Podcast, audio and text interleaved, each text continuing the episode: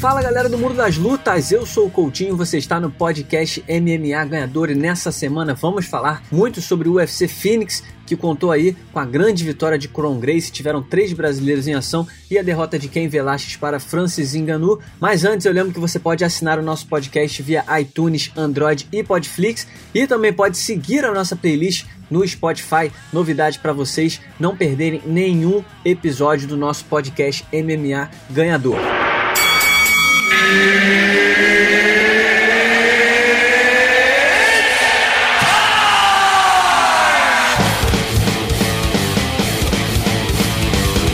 Galera do Mundo das Lutas, o convidado dessa semana é o Marcelo Baroni, repórter do Combate.com, que acabou de voltar de Phoenix, no Arizona, onde ele acompanhou de pertinho o UFC Phoenix. E a gente vai começar a nossa resenha dessa semana falando dos resultados. Marcelo, Marcelo Cacete, né? Baroni, seja muito bem-vindo.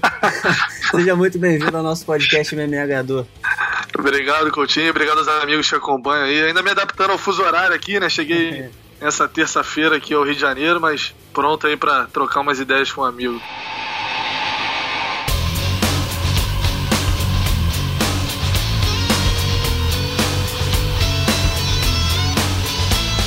Legal, cara. Então vamos começar. A gente teve três brasileiros em ação no UFC Phoenix. É, começando de baixo para cima, né? Quem lutou primeiro, a gente teve o Renan Barão, né? Quarta derrota consecutiva é, do Barão. O Barão, a gente tá sempre, sempre que ele volta, a gente sempre tem aquela esperançazinha de que ele volte a ser o Barão que foi um dia, mas o que a gente vê é que ele continua não, não conseguindo desenvolver, falta confiança, não tem poder de fogo. Enfim, uma situação bem complicada. Ele foi nocauteado pelo Luke Sanders. Fez um primeiro round até decente, apareceu bem, mas no segundo round acabou não, não capitalizando os bons momentos que ele teve, acabou nocauteado. Como é que foi para você é, é, ver mais uma derrota do Barão e o que, que você consegue projetar de futuro? Você acha que, que ele realmente pode ser cortado do UFC com mais essa derrota? Ou você acha que ele ainda pode se recuperar? Pois é, mais uma vez a gente fica na expectativa né, de como é que o Barão vai se comportar na luta, se finalmente vai, vai conseguir uma vitória contundente para de repente a partir dela, né, é, botar a carreira no trilho, no, trilho outra vez. E mais uma decepção, né, cara? A gente não consegue ver o Barão ter uma boa atuação. Fez um primeiro round honesto, bom ali, para mim 10-9 para ele. Só que chegou no segundo round não demorou muito, né, cara? Um minuto e um segundo, se não me engano. O Sender acertou uma bomba ali, o Barão já caiu bem, bem avariado, né?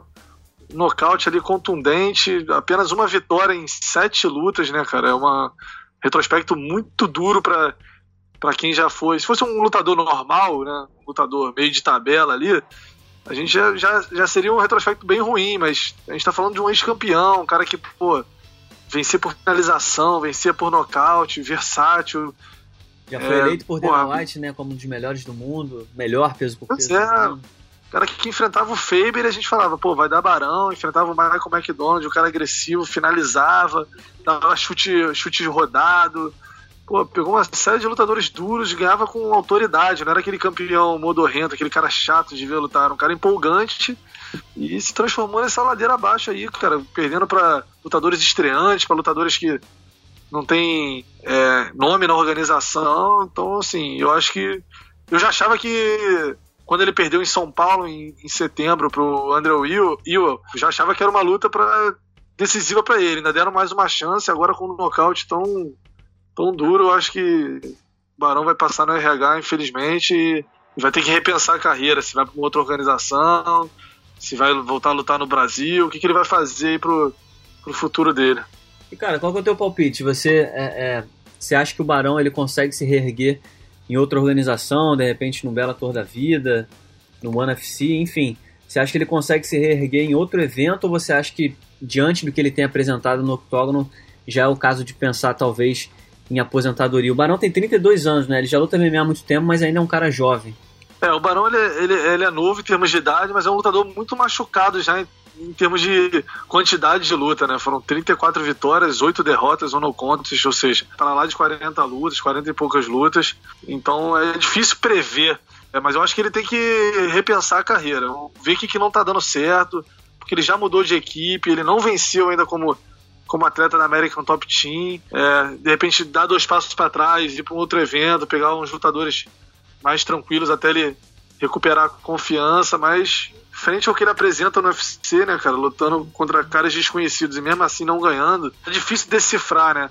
É difícil decifrar. A gente sempre fala que o problema, problema maior dele é o psicológico, é a confiança, mas cara, é uma ladeira abaixo que a gente viu poucas vezes, né? Me lembra um pouco o Johnny Hendricks também, que era um cara empolgante também, que nocauteava, acelerado e de repente.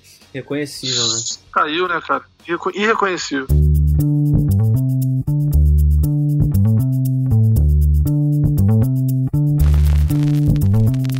A gente teve também a vitória do Vicente Luque contra o Brian Barberena. Foi uma lutaça, uma das melhores lutas do ano, na minha opinião.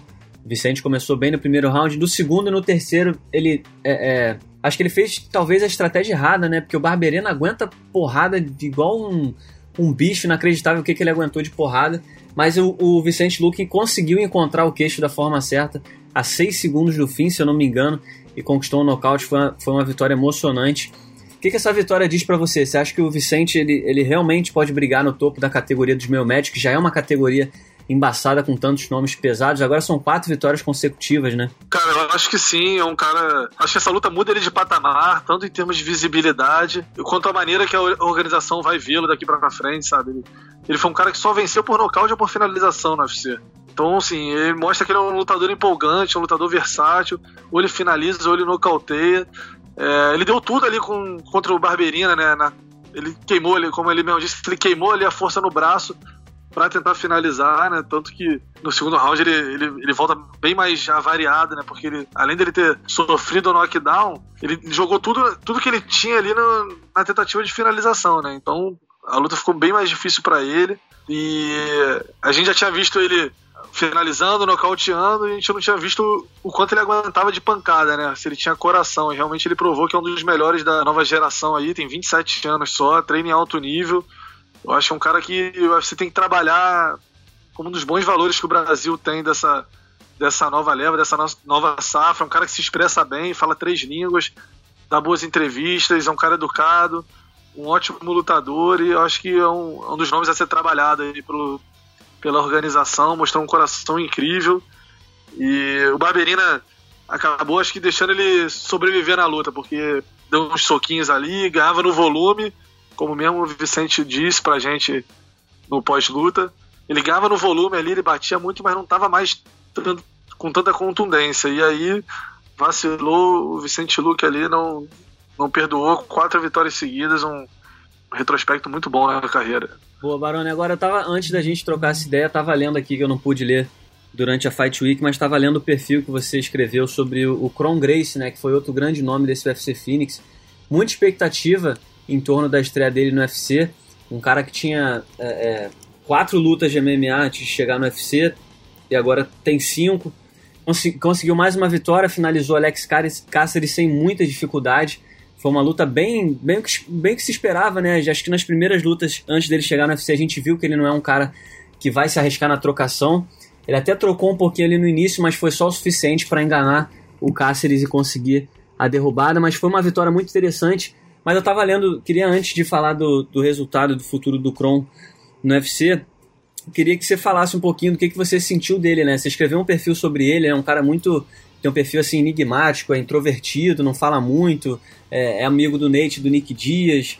Então, o que, que você sentiu dele assim? Como é que foi. Que que você, qual a avaliação que você faz dele como personagem? O quanto você acha que ele pode é, é, se desenvolver dentro do UFC? É claro que talvez ele não, não se torne aquele astro de ser um cara extrovertido e tudo mais, cada um tem seu estilo, mas não deixa de ser um perfil interessante, né, pro fã de lutas. Não, com certeza, cara. É um cara que. Ele, eu, eu escrevi justamente ele sendo um cara meio enigmático, porque ele tá sempre com o mesmo semblante ali, então você não sabe direito se ele, se ele tá bolado, se ele, se, se ele tá. É, se é uma marra, ou se ele tá só focado mesmo, ou se ele tá concentrado. Fica difícil de você fazer uma leitura ali ali sobre ele, né? É, a Fight Week a gente sabe que o humor também muda um pouquinho. No pós-luta ele estava bem mais bem mais relaxado e tal, mas é um cara é, ele é um pouco diferente, porque ele, apesar de ser brasileiro, ele é criado nos Estados, nos Estados Unidos, né? Ele é radicado lá há muitos anos, então ele ele nesse sentido assim de ser um cara mais frio, ele parece bem mais, mais um americano do que um brasileiro, sabe? Daquela coisa do Às vezes o brasileiro você conhece, ele, o cara fala, pô, e aí, como é que tá? Não sei o quê. E ele é o cara que vai ficar mais. É, um pouco mais sério ali, sabe? Uma coisa mais. É, menos calorosa, né? Uhum. Mas a expectativa em torno dele era grande, né, cara? Pô, é um, um integrante da família Grace, o que já seria motivo de interesse do público. E ainda por cima por ser filho do Rickson, né? Que tem toda aquela, aquela coisa mítica em volta, aquela aura meio. É, né, aquela, aquela coisa de lenda. E tinha uma expectativa muito grande. É um cara que, pô, desde que ele nasceu, as pessoas falam, pô, é o filho do Rickson, e será que ele vai ser lutador de jiu-jitsu? Aí ele foi se tornando, e será que ele vai, vai pra MMA? E será? Sempre tem uma, uma pressão em cima dele, né? Esse é até o, o lema dele na, na academia, né? O apelido dele de infância era Ice Cream Chrome, que é um. Eles chamavam de cone, né? Que, é, que é em inglês cone mesmo, só que eles faziam um trocadilho com o nome dele. E aí depois ele botou o Stay, stay Cool Under Pressure, né? Que é o ficar calmo ali sob pressão. Ele é um cara que, quando ele tá encurralado, quando ele tá pressionado, quando ele tem muita coisa ali em cima dele, ele consegue reagir bem. Então foi isso que ele fez. Era uma estreia cheia de responsabilidade, né? Apresentou o nome da família, que não, não vencia no UFC há 25 anos. E ele deu conta do recado. Eu confesso que eu esperava uma luta um pouco mais dura, cara. Uhum. Embora o Caceres tenha sido a luta, o adversário sob medida ali, que é um cara que dá espaço, que não é brilhante no jiu-jitsu, ou seja, era um cara que se o Kron levasse para baixo, ele ia finalizar, mas eu achei que por ele ser longo, ser um trocador, ele conseguisse durar um pouquinho mais na trocação, entendeu? E o que não foi, tudo que não aconteceu. É, eu também, também achava. E até a próxima pergunta que eu ia te fazer, porque o Kron ele, ele já chegou diante de toda essa responsabilidade, essa pressão e tudo mais. Ele fez uma luta num card principal logo na estreia. Ele chegou como o segundo maior favorito do evento. Acho que só o Vicente Luque era mais favorito para vencer nas casas de apostas do que ele. E venceu fácil do jeito que foi. O Cáceres não é um, nenhum lutadoraço, mas é um cara bem rodado já na categoria. E o Kron tirou para nada, foi uma vitória muito fácil. E o Kron já tá pedindo até um, um, lutador ranqueado, né? Você acha que ele vai dar esse salto já rápido? Você acha que o UFC já vai jogar ele para cima na categoria é, para inventar esses caras? Ou você acha que talvez o Kron tenha que ser um pouco mais cuidado, né? Como a gente gosta de chamar pela organização? É, eu acho que a organização vai dar mais uma luta sob medida ali para ele. É um cara bom, como é o Caceres, é um cara bom, apesar de ser muito irregular. Mas eu acho que eles têm que trabalhar um pouco o Kron com, com paciência, entendeu? Tornar ele um cara conhecido aqui no Brasil, as pessoas não conhecem ele é, fora do jiu-jitsu. Vai ser um cara que agora vai tomar essa dimensão de, de saberem quem ele é. No jiu-jitsu ele é muito famoso há muito tempo. Um cara que a galera gosta de lutar, porque ele é finalizador, entendeu? Ele não é o cara do jiu-jitsu que ganha de todo mundo por pontos. Ele é o cara que finaliza, atropela. Então é um cara que as pessoas gostavam de ver lutar. Só que é, o MMA agora é uma coisa nova, né? O UFC é uma, uma coisa muito maior do que o jiu-jitsu, né? Em termos de visibilidade. Então, de alcance, né? Então, acho que você tem que ter paciência para trabalhar, para tornar ele conhecido. Uhum. Eu acho que botar ele no card de Curitiba, por exemplo, em maio, é, já seria uma, uma forma de aproximar ele do público brasileiro, entendeu? Uhum. Da imprensa brasileira, de poder divulgar o trabalho dele. Mas a, a informação que a gente descobriu lá nos bastidores é que antes da luta com o Caceres, ele queria o André Filho. Uhum. O UFC não quis dar, deu o Caceres, mas a luta que ele queria era o Filho já para tentar chegar é, contra um cara é, com mais nome até do que o do Caceres, sabe? Ele já queria já queria pegar logo alguém alguém conhecido, alguém expressivo, uhum. assim, alguém que já, já pudesse jogar ele mais acima, mas o UFC acabou dando Caceres para ele. Tá chegando com vontade o Kron, então vamos Vamos torcer e vamos aguardar aí os próximos capítulos.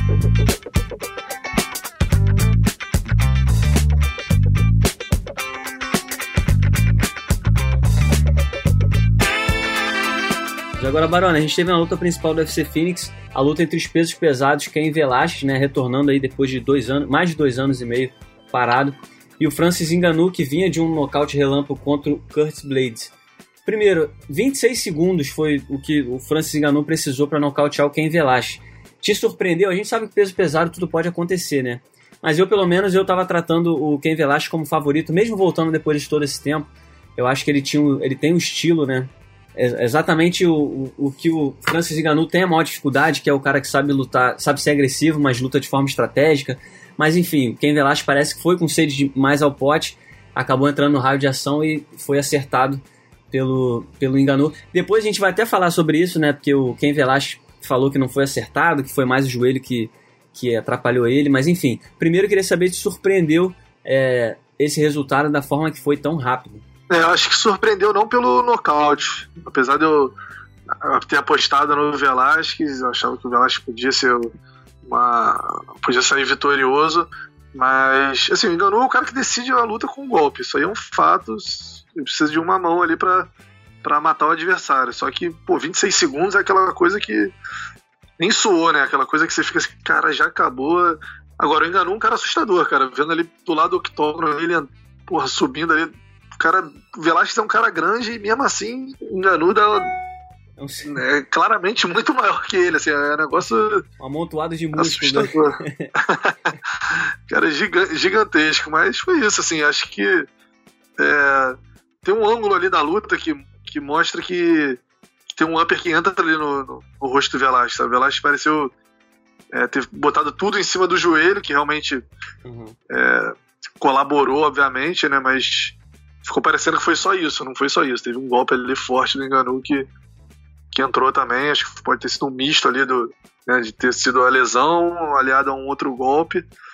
É uma pena, né, cara? Caim Velasquez, pô, a torcida explodiu quando ele entrou ali, cara. Tem muito mexicano, muito latino e, e em Phoenix a gente vê muita bandeira, muita camisa da seleção mexicana. Ele entrou com uma música, uma música típica e a galera explodiu realmente. A galera gosta muito dele. E, e foi uma pena que pô, mais uma lesão, né? Já um cara tão machucado, é, tão castigado, né? Não merecia, depois de dois anos e sete meses, ter, ter que colecionar mais, um, mais uma lesão aí. Pô, deve ser uma frustração muito, muito foda, né? Mas eu concordo com você, eu também acho que foram as duas coisas. Eu acho que ele foi atingido. Assim, ele não levou nenhum golpe em cheio, mas, porra, só, só de passar por perto a mão do Enganu já machuca, né? Então, ele acertou meio que se eu não me engano, no replay que eu vi, pelo menos uns dois golpes passaram raspando, mas acertaram o suficiente para pelo menos balançar o, o Caim. E aí o joelho também ele sentiu e deu para ver no replay que logo que ele cai, ele já faz cara feia por causa do joelho. E aí não tinha mais luta a partir dali. Essa lesão no Ken Velasquez, o Ken Velasquez falou na coletiva de imprensa, né? Você teve lá e viu de perto, mas ele falou na coletiva de imprensa. Ele eu, eu entendi, pelo que eu assisti no, no, no YouTube, que ele deixou a aposentadoria meio que em aberto, né? Ele vai, vai tentar entender o que aconteceu com o joelho e tudo mais. Mas ele tinha falado antes, durante a semana, que se ele não conseguisse performar no seu máximo, e aí eu não sei se dá para avaliar isso em 26 segundos, ele disse que ele se aposentaria. Pelo que você viu, pelo que você ouviu do, do Ken Velasquez na semana e depois da luta, qual é o seu palpite? Você acha que realmente existe essa possibilidade dele se aposentar é, é, diante, se for uma lesão séria e tudo mais?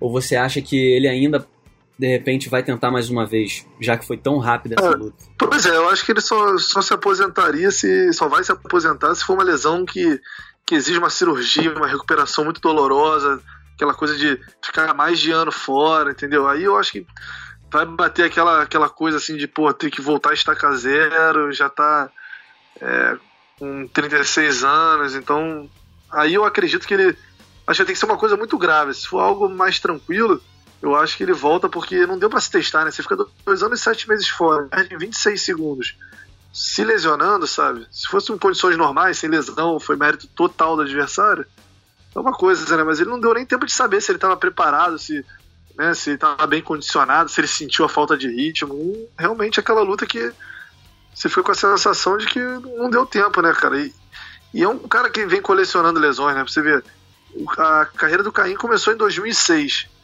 A gente está em 2019, ele fez 17 lutas só. É muito pouco, é muito.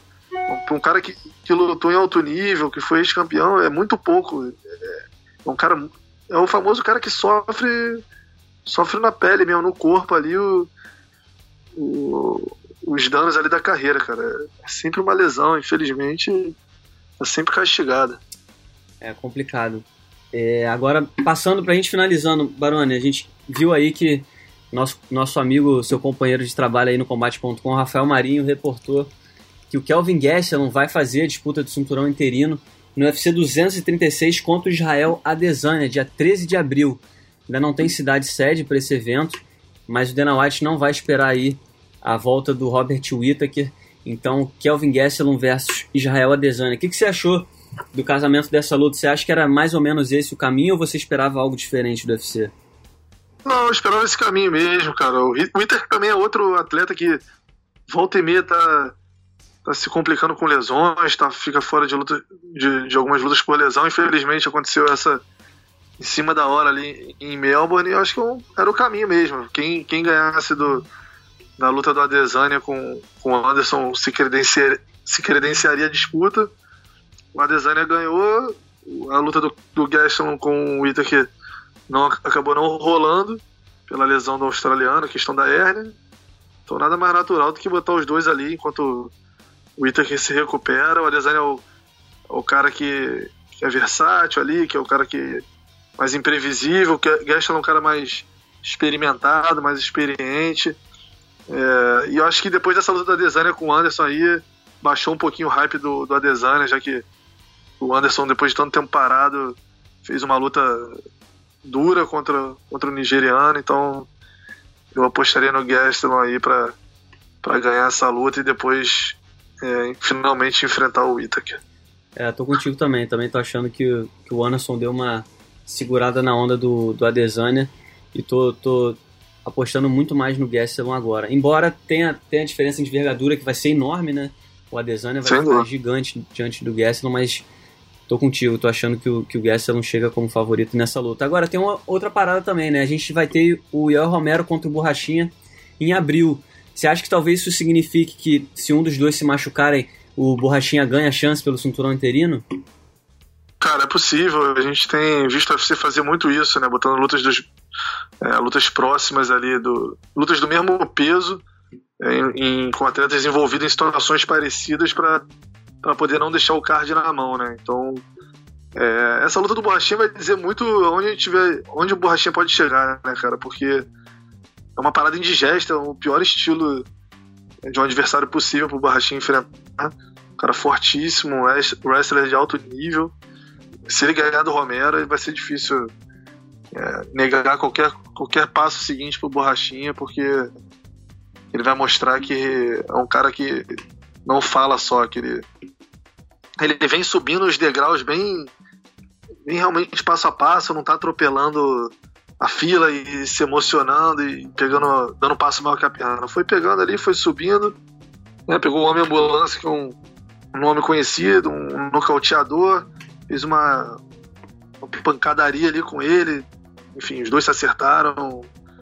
É, trocação franca, enfim, no fim das contas o, o Borrachinha é, venceu a minha ambulância. Então, assim, tô bem curioso para ver o que, que, ele vai aprontar como Romero, contra o Romero, que para mim o cubano é o favorito e eu vou ficar surpreso se o Borrachinha conseguir nocauteá-lo.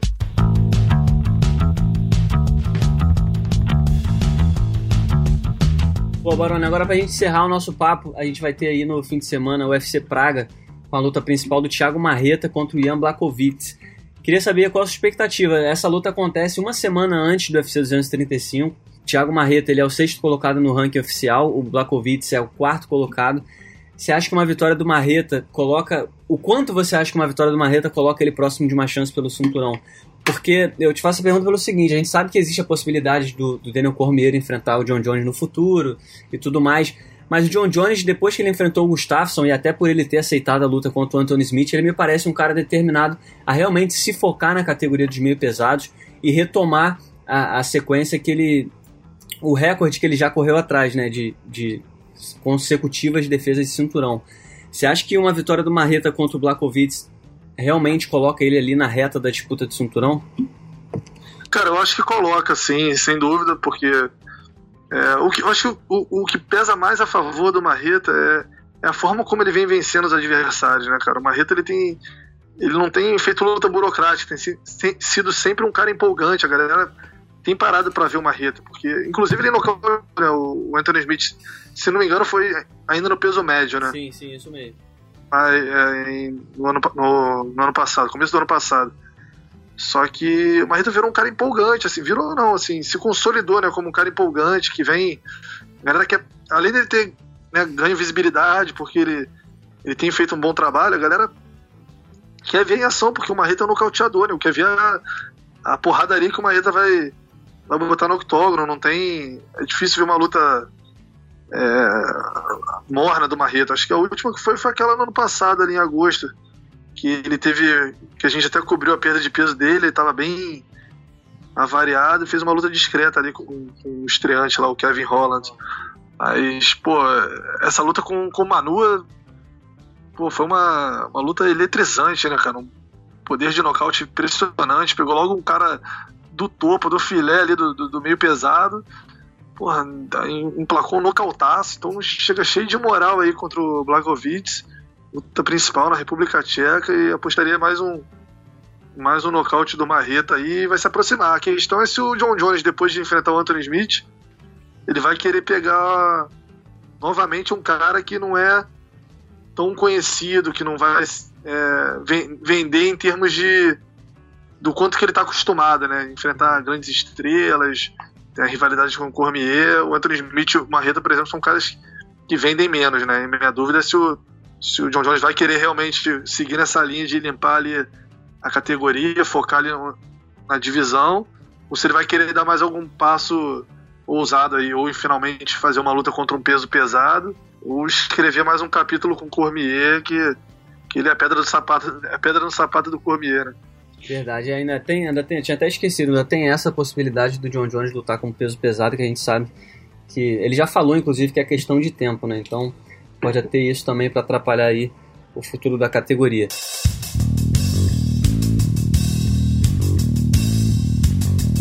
Mas, Baroni, muitíssimo obrigado mais uma vez pela participação aqui no podcast MMA Ganhador. Sempre um prazer fazer essa resenha com você. Muito obrigado. Valeu, Coutinho. Aprendi muito com você, continuo aprendendo. Obrigado pelo convite. Até a próxima aí. Quando quiser, é só chamar. Muito obrigado pela sua audiência. Eu espero que vocês tenham gostado de mais uma edição. E eu volto na semana que vem. Até lá.